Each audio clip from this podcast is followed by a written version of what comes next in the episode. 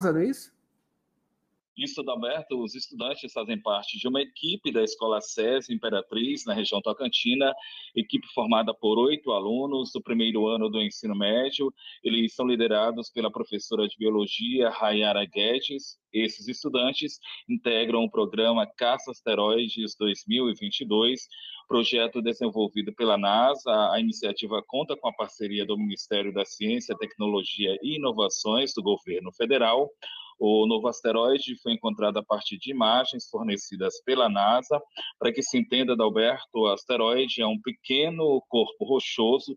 Esse corpo tem órbita definida ao redor do Sol.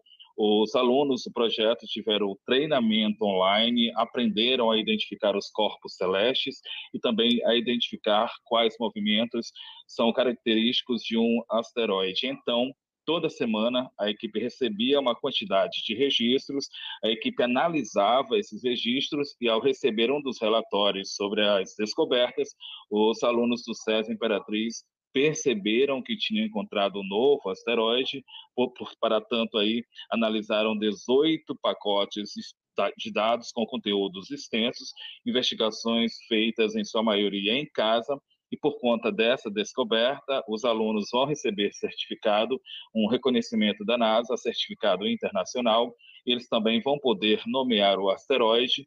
O nome já foi escolhido pela autora da descoberta, dentre os oito estudantes, a estudante Evelyn Vitória Franco foi quem descobriu o asteroide, o nome escolhido, o asteroide vai ser batizado com o nome da escola, e descoberta aí, Adalberto, que demonstra a importância de se popularizar a ciência.